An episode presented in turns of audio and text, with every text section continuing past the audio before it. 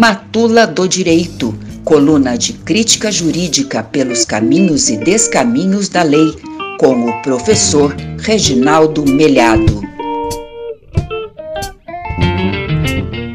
Olá, ouvinte da UEL-FM, olá, ouvinte do, do programa Aroeira. Nós aqui na Matula do Direito hoje vamos conversar sobre um assunto, digamos, árido, uma matéria meio chata para o ouvido comum, assim, sobre processo, sobre direito processual. Eu me refiro às ações coletivas. E eu vou tratar desse assunto porque o CNJ, o Conselho Nacional de Justiça, dias atrás apresentou ao, ao Congresso Nacional um projeto de lei para dar nova regulamentação às ações civis públicas, às ações coletivas. E esse projeto, em lugar de trazer reformas, alterações positivas, é um desastre. Ele piora bastante o quadro nessa área. E por que isso é tão importante para o cidadão comum e não apenas para quem lida com o direito? Porque as ações coletivas são uma porta possível para fazer do, da justiça no Brasil algo mais eficaz. O judiciário no Brasil é lento, é caro e é ineficaz as decisões são muito demoradas, pouca gente consegue ingressar na justiça. Quando faz isso, tem que gastar dinheiro, é, precisa esperar bastante e a solução quase sempre não é solução nenhuma, porque, como dizia o Rui Barbosa, a justiça que tarda é falha. A gente acha que a justiça tarda, mas não falha, mas ele diz: a justiça falha porque tarda, porque é demorada.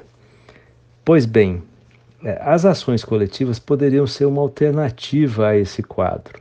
Em lugar de ter milhares ou milhões de ações repetitivas o tempo todo, a gente poderia ter ações promovidas pelo Ministério Público, pela Defensoria Pública, é, pelos sindicatos, pelas federações, pelas associações representativas da comunidade, dos segmentos, dos setores, e essas decisões teriam eficácia geral para a solução dos problemas cotidianos das pessoas. Né?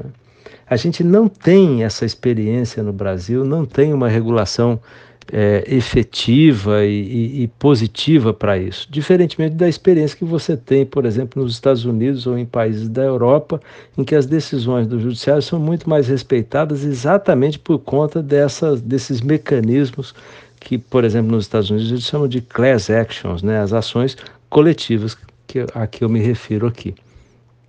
Pois bem, é, embora a gente tenha já um problema sério no nosso contexto, elas funcionam mal, né? o juiz dá, sempre dá as mesmas sentenças, as mesmas decisões, inúmeras vezes, é, repetindo é, as suas sentenças é, para um sem número de casos idênticos, né? ele manda que o plano de saúde forneça determinado tratamento ou condena é, uma companhia telefônica, um banco, a, a, a pagar para o consumidor ou para os seus empregados determinado valor e faz isso aqui em Londrina, faz isso em, em São Paulo, faz isso aqui em Porto Alegre, repete isso em Manaus e todo mundo dando as mesmas decisões, mas é, são sempre individuais, não são soluções para o problema. Né? Então, essas, essas, essas práticas de individualização do processo, na verdade, são uma maneira de manter a, a realidade ilegal, né? porque são, configuram aquilo que o direito civil chama de ilícito lucrativo. Essas grandes companhias elas dão o tombo no consumidor mas elas fazem isso já pensando que, agindo ilegalmente, podem ser condenados a, condenadas a pagar determinados valores para algumas pessoas, mas elas vão é, ganhar de muita gente, vão passar, bater a carteira de muita gente e acaba sendo vantajoso o, o ilícito em massa. Né? E as ações coletivas poderiam ser uma solução para esse problema. Mas não são porque as ações civis públicas do Brasil não funcionam, tem uma regulação ruim. E como se já não bastasse esse cenário de deturpação, esse cenário é, é, caótico em que os juízes ficam repetindo milhões de vezes a mesma sentença e isso não produz uma eficácia razoável, né? como se não bastasse tudo isso, é, um projeto de lei é, foi apresentado esses dias agora e piora ainda mais o quadro. E, e, e, o, e o mais assustador de tudo, quem apresentou esse projeto foi ninguém menos do que o Conselho Nacional de Justiça, trazendo verdadeiras monstruosidades, como, por exemplo, a previsão de que a entidade ou o órgão que ingressa com a ação civil pública, sendo vencidos, podem ter que pagar honorários advocatícios.